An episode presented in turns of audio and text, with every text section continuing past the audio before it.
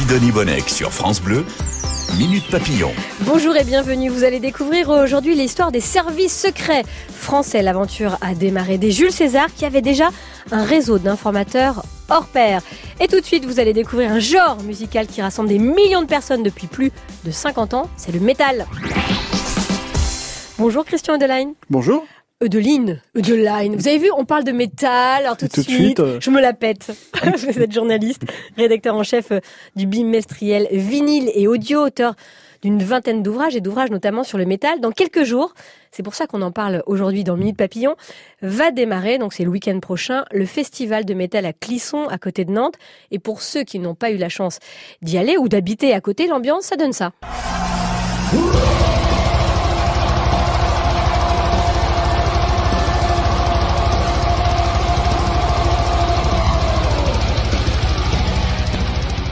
Alors ça, c'est un extrait du groupe Dagoba, c'est des Français d'ailleurs, et ils sont en train de faire, euh, Christian, un Wall of Death, un mur de la mort. Vous, vous m'expliquez ce que c'est?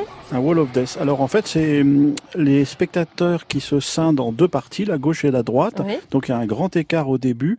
Et puis, il faut penser à la scène de Moïse, euh, vous savez, quand la mer se sépare. Et puis, au, à l'instant T, le, on donne le signal, ils se rendent tous dedans. D'accord. Et ça, c'est quoi l'idée? C'est de se faire mal, de faire Ah non, non, non, c'est toujours dans la bonne humeur et Ah dans ouais. la sympathie. Et euh, s'il y en a un qui tombe, on le ramasse. Ouais. Non, Ah non, oui. c'est pas, il y a pas, il y a pas de blessés, il y a pas de mort. On hein. ramasse les... Ah bon, d'accord, on ramasse pas les morts. Non, non. Euh, Christian Edeline, euh, quel groupe est-ce qu'on pourra voir, euh, écouter cette année au Hellfest? Alors, il y a 350 groupes en deux fois un week-end, parce que vous savez, il y a eu la pandémie, le confinement, tout ça, et donc ça fait euh, deux, trois ans qu'il n'y a pas eu de Hellfest. Donc, 350 groupes, je vous en cite Metallica, Gun N' Roses, Nine Inch Nails, Soulfly, Scorpion, Gojira, Ghost, Deftones, Alice Cooper, Megadeth, Nightwish, des, Airborne, des. Ministry, vous en voulez encore Bah oui. Whitesnake, Korn, Suicided Tendencies, Exploited, Bad Religion. Incroyable. Bah, c'est une affiche exceptionnelle, c'est-à-dire que 350 tous les groupes, ouais. groupes un peu de genre extrême Mhm. sont présents. 350 groupes pour combien de spectateurs sur place? Alors, euh, c'est à peu près une jauge de 60 000 par jour. Euh, 450 000 en tout, un demi-million. euh, c'est c'est le plus gros festival euh, bah, du genre, évidemment, en France, en Europe et sans doute au monde. Et on est sur des très très grosses jauges. Et là, comme c'est exceptionnel, parce que normalement c'est un week-end. Je sais pas, prenez les prenez euh, Rock en scène, Francophonie. Euh, euh, tous- tous ces festivals sont sur 3-4 jours, un long week-end. Mais là, comme c'est le Hellfest et qu'ils font jamais les choses comme les autres, ils le font deux week-ends. Incroyable. Il est né comment ce festival Euh, C'était en Alors, c'est une- 2006, c'est une, mais à très quelle très belle histoire Ouais. parce qu'il faut savoir que le principal euh, boss, le patron, Ben Barbeau, il a 40 ans, 41 ans. Donc c'est quand même quelqu'un de très très jeune. C'est un enfant de la ville, Ouais. c'est un enfant de, de là-bas, de Clisson, parce que personne ne sait où est Clisson. hein, C'est à côté de Nantes. Oui, bah oui, mais Voilà. voilà. Mais avant le Hellfest, euh, on savait pas Ah, où c'était. Bon, et en fait, c'est un fan de musique. Il a toujours voulu faire organiser des festivals. Il avait commencé par un petit festival qui s'appelait le Fury. Euh, ça marchotait. euh, il a eu des gros problèmes avec des promoteurs allemands. Bon, on rentre pas dans les détails. Et puis il a eu l'idée d'un festival 100% euh, extrême, 100% euh, hard rock, heavy metal, mais aussi punk rock, hein, parce qu'on voit qu'il y a Exploited cette année par exemple. Et donc en fait le, le, le festival est né en 2006, le Hellfest, avec ce nom Hellfest, et il n'a cessé de grossir. Euh, il avait déjà des, des accointances avec le milieu parce qu'il avait déjà fait jouer Motorhead et Dead Kennedys au sein du Fury Festival, ça s'appelait déjà le Fury Festival. Et puis euh, avec le Hellfest, il va faire jouer les plus grands, Korn, Slayer, Slayer, Venom, ça c'est pour 2007-2008, Marilyn Manson. Et puis je pense que le, le tournant, il est en 2010 quand il a Alice Cooper, Kiss et Slayer. Là c'est quand même les, les plus gros groupes euh, et c'est énorme quoi. Et entre les clissonnets et les métalleux, c'est une histoire d'amour qui a commencé sous la pluie. L'image qu'il développait, qui est une image un peu particulière tout de même, avait au début un peu effrayé le clissonnet, avait aussi développé chez des gens une réaction d'opposition à cause du niveau sonore. Et petit à petit, tout le monde a admis que pour trois jours sur l'année, euh, et puis que c'était bien pour la ville, et que ça nous, ça nous changeait de nos habitudes. Et par contre, il est arrivé l'année où il y a eu du très mauvais temps et tout, et là, la mayonnaise a prise. Entre la ville et les festivaliers. Ah, parce que les gens les ont vus sales et tout, ils ont commencé à sortir leurs tuyaux d'arrosage et tout, puisque c'est au beau jour, les, les rincer et tout, puis on, ils donnaient leurs vêtements, euh, allez vous changer et on va vous laver vos vêtements, on va pas vous laisser dans cet état-là. Bon, le festival a quand même fait Hellfest grincer quelques dents. Vous nous donnez quelques noms de gens qui n'ont pas vu euh, ce festival d'un très bon oeil quand il est arrivé dans la région de Nantes Je pense que vous voulez parler euh, de Christine Boutin et de Philippe de Villiers. Ça m'étonne. Alors ce sont deux personnalités publiques, on va dire, du monde politique, mais il faut quand même reconnaître qu'ils sont totalement d'arrière-garde et ils savent pas du tout de quoi ils parlent. C'est-à-dire que ces deux personnes, il y en a un qui a été ministre et l'autre député, il me semble. Bon, euh, on pensait que le Hellfest c'était euh, le mal, que c'était euh, le diable, que c'était le du satanisme. Voilà. Alors. C'est quoi l'histoire? Le rock, depuis le début, c'est la musique du diable. Vous savez comme moi la légende de Robert Johnson, un musicien, un bluesman qui a vendu son âme au diable. Euh, il savait pas jouer. Un jour, il y a le croisement, et puis le diable lui dit "Tu vas jouer comme un dieu si tu me donnes ton âme, etc." Et Robert Johnson deviendra un guitariste. On a l'impression qu'il a 20 doigts. la légende et euh, la connexion euh, musique du mal, diable et, rock, blues, ça vient de là. Ensuite, vous avez Elvis dans les années 50, euh, qui est un sexe symbole ultime. Dans l'Amérique puritaine des années 50, ces mouvements du bassin, ils passaient pas. Hop, ça, vous voyez bien que c'est la musique du diable. Il, a, il appelle nos jeunes filles à aller coucher avec lui. C'est ça la raison profonde. Et il y a aussi cet accord aussi.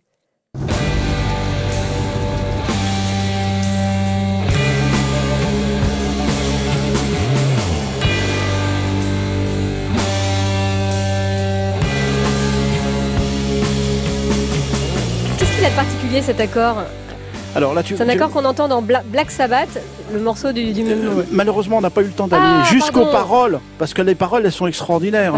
What is this that stand before me? Euh, figure in black that points at me. Donc en gros, il euh, n'y a pas une créature qui est en train de me regarder là et ça craint. Ça c'est quoi dans la chanson ça? C'est la première parole, la première phrase de la première chanson que juste après il y avait des Ozzy Osbourne qui disaient ça.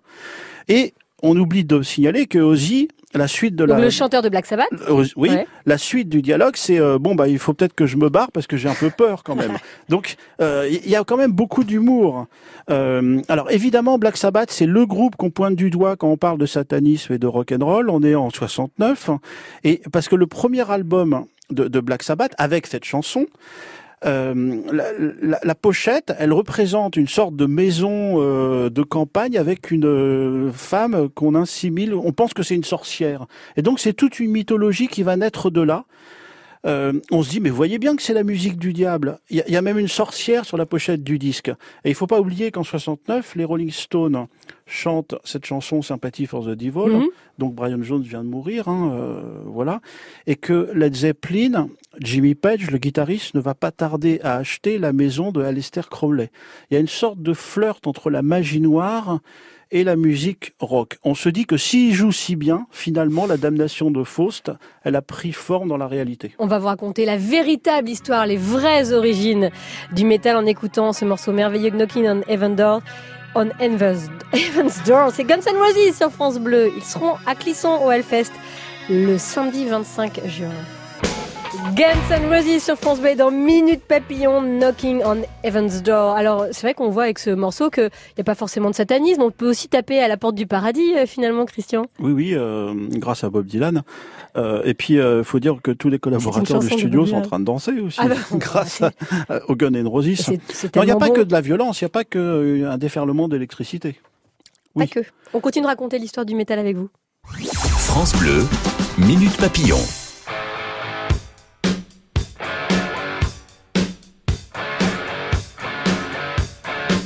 À l'occasion de ce festival du Hellfest. 420 000 festivaliers attendus, 350 groupes de métal. C'est à guichet fermé, évidemment. On peut peut-être encore trouver euh, quelques places. Et je suis avec le journaliste Christian Eudeline pour raconter l'histoire du métal qui naît à la fin des années 60. Le rock est à son apogée, vous nous avez dit, avec les Beatles et Rolling Stones. Mais il y a un groupe qui fait un peu euh, la différence, qui commence à faire parler de lui. Il s'appelle Black Sabbath.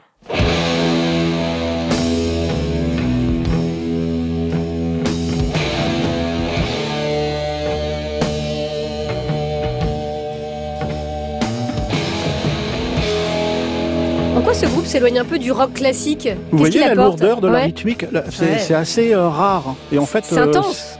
cette lourdeur-là, euh, elle est exceptionnelle parce que euh, on a l'impression que c'est le diable qui pèse sur nos épaules, en fait. C'est une impression Voilà. seulement. C'est une impression partagée par beaucoup de gens. Que- quelles sont les inspirations de Black Sabbath? Alors, euh, on, on a parlé de la naissance du, du hard rock. Euh, faut quand même rendre à César ce qui est à César, c'est que le premier morceau qu'on suppose être le morceau de hard rock euh, pionnier, c'est Helter Skelter des Beatles. Donc les Beatles, on les présente pas. Helter Skelter, c'est un morceau qui est dans le double blanc, et en fait, c'est une fin du monde. Euh, à tel point que tout le monde connaît l'anecdote de Charles Manson qui va y voir la fin du monde avec euh, les Noirs qui vont euh, faire une guerre avec- contre les Blancs et puis ça va donner dans un moment de folie cet assassinat de Sharon Tate avec le mot pig écrit sur les murs parce que je crois qu'on va parler des pigs dans pas très longtemps. Oui, alors là, d'ailleurs, l'extrait, c'était War Pigs, le morceau War, War Pigs. C'est pour ça que vous... Voilà parce que war pigs, pigs en fait c'est le c'est une sorte de mot commun pour dire le peuple et c'est quoi le peuple? C'est le peuple qui va faire la guerre au Vietnam. En fait, euh, le, le, à la fin des années 60, les Américains, ils sont obligés d'aller euh, se combattre pour euh, une, cause où ils n'ont absolument rien à faire. Il y, a- y y une guerre au Vietnam quand même en 68 Ouais. jusqu'en 73, 74. Et les, et les pauvres Américains de 18-25 ans, ils sont obligés d'y aller. Et en fait, euh, War Pigs, ça parle de ça, de cette obligation de bah, d'aller prendre un fusil, quoi. Un autre groupe se lance dans les années 69, il s'appelle, Led Zeppelin. Alors, les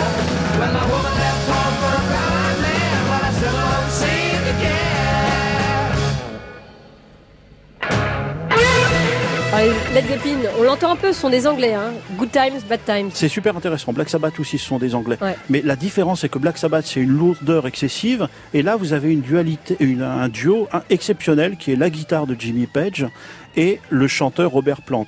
Et, et Robert Plant va être le premier euh, hurleur et, euh, et une voix exceptionnelle. Et, et Jimmy Page, qui est un génie de la six cordes au, au même titre que Jeff Beck, que Eric Clapton, va faire hurler, grincer sa guitare. Et du coup, c'est un peu le fantôme, entre guillemets, de Jimi Hendrix qui va renaître dans les doigts de Jimmy Page, mais en presque mieux. Et Led Zeppelin va être le groupe le plus important du début des années 70, parce que les Beatles n'existent plus. Mhm. Les Rolling Stones, bon, c'est un petit peu euh, compliqué, ça fait déjà 10 ans, donc les jeunes qui ont 20, 25 ans en 72, on va dire, ils préfèrent avoir un nouveau groupe que euh, se tourner vers les Rolling Stones. Et, Led Zeppelin, ça va être euh, vraiment un groupe excessivement important. C'est un groupe qui, ce qui est important aussi de dire, c'est que c'est fédérateur. C'est pas des groupes qui sont anecdotiques, ce sont des groupes qui remplissent les stades et qui vendent des millions d'exemplaires de disques et qui aujourd'hui encore, 50 ans après, font rêver euh, tous les amateurs de musique. Christian Edeline, si on a envie d'en découvrir plus sur le métal, le hard rock, vous publiez du hard rock au métal, les 100 albums cultes chez Groon, comme ça il y a beaucoup de musique à écouter. Il faut le dire aussi, les, les hard rockers, les métalleux, il y a un look aussi sur scène. Et dans, et dans, et dans, et dans Et- le public. Et dans et le public, il faut le décrire alors. En général, il y en a, il y en a autant que de- Alors c'est d'artistes, un mais peu cliché, mais on dit toujours qu'ils portent le, le deuil du jour, c'est-à-dire qu'ils sortent que la nuit. c'est un peu le principe des corbeaux. Donc le- la couleur noire est très très présente Mhm. et aussi euh, dans les tatouages. Euh, voilà, des grosses bottes parce qu'il va pleuvoir, il pleut toujours dans un festival qui se respecte. Euh, le cuir parce que le cuir, bah, c'est le symbole du rebelle hein, depuis James Dean et Elvis. Il y, y a une continuité dans tout ça. hein. Et après, euh, vous pouvez avoir euh, des piercings, vous pouvez avoir un look un peu qui n'est pas celui qu'on va rencontrer pour aller euh, si vous postulez à la Chambre des députés ou je sais pas où, faut pas y aller tatoué et percé et, avec une coupe de cheveux bizarre et puis avec euh, un bouc comme ça. Le bouc, je parle de la barbe. hein. Voilà, donc c'est un look un peu original, mais je pense que c'est d'abord des grands enfants qui s'amusent. et des enfants qui ont un grand cœur et qui chantent le romantisme aussi. Vous allez découvrir ça dans un instant, juste après Christophe Willem. PS, je t'aime. Il n'y a pas du tout de métal dans cette chanson. Minute Papillon, on en apprend tous les jours sur France Bleu.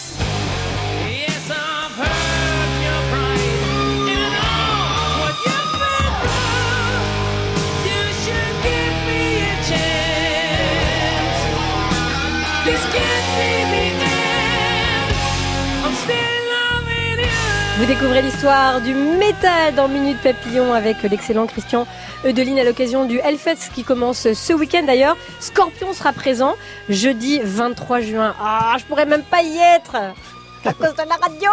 Mais mon réalisateur Romain Bertèche, euh, il sera, il est déjà en train de faire des sauts dans la régie, donc euh, c'est dire ce que ça va être bien. C'est vrai qu'il y a le métal, c'est pas que des gens qui crient et qui hurlent, ils ont aussi et qui ragent. Il y a aussi un cœur qui bat là-dessous. On- on- ben oui, on peut dire aussi que c'est des gens qui boivent de la bière parce que Ah, c'est vachement sûr. important les Ah, pardon, statistiques. bien sûr. non mais c'est Faut s'hydrater, vous avez raison, c'est la pause hydratation. Voilà. euh, si, si le Hellfest est Ouais. aussi welcome à Clisson malgré les cris de d'Orfray, de Christine euh, et, et je sais plus qui, euh, c'est aussi parce que c'est 400 000 litres de bière à peu près en Ah. 3-4 jours. Et en fait, la très très bonne idée de Ben Barbeau, l'enfant du pays, euh, du c'est de festival. demander aux producteurs locaux. Donc vous imaginez la nourriture qui va avec. C'est vraiment une économie qui se met en place parce qu'on a sûr. tous les hôtels. on- 420 000 bon, voilà. festi- festivaliers, il y a le muscadet aussi. Voilà, donc donc c'est quand même très important. C'est pas des gens qui ne font que hurler pendant 3-4 jours. C'est des gens qui mangent, c'est des gens Qui qui, vont. Alors en plus là, font comme c'est deux week-ends avec un, un intermède, Ouais. ils vont faire un petit peu euh, de tourisme dans le coin. C'est- bien pensé, c'est très organisé. Et pour faire la suite avec votre émission, si vous voulez pas entendre quelque chose qui ressemble à Christophe Willem, vous allez au Hellfest. C'est-à-dire que c'est l'antithèse complète. C'est-à-dire que Mais il y a du romantisme aussi. Il y a de- chaque groupe pas comme ça, ça, le problème. Si on parle de musique, on voit bien que la voix de Scorpion, elle est beaucoup plus grave quand il chante Ouais. que la voix de Christophe Willem. Et, et quand vous allez au Hellfest, vous savez ce que vous avez en face de vous, du gros son. Ouais. Ça peut être euh, du punk, du metal, du hardcore, peu importe. Mais on va pas vous donner un festival traditionnel avec les meilleurs, les, plus gros vendeurs ou les plus grosses têtes d'affiche? C'est-à-dire qu'on va pas passer du hip-hop au rap en passant par un peu de soul, un peu de jazz. On va aller dans une direction. Et c'est l'une des raisons du succès. Et dans cette direction, on rencontre aussi le groupe de métal qui cartonne, un, un groupe made in France, Gojira.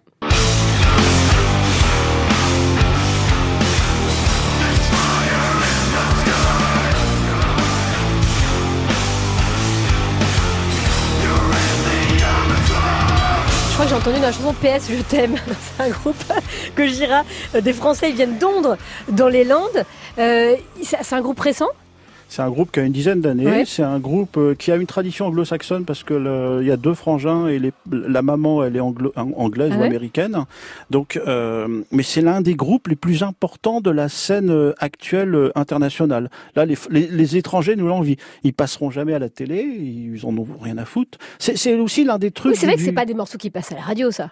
Mais, On a passé euh, euh, Scorpion, Guns N' Roses, on, on passe les slow, en fait. Marilyn Manson est passé à, à la, à la radio, euh, ACDC est passé à la radio, Led Zepp, hein, et pas forcément sur des balades. Oui, mais pas les morceaux. Oui, oui. Euh, je- Et alors pourquoi Gojira ne passe pas?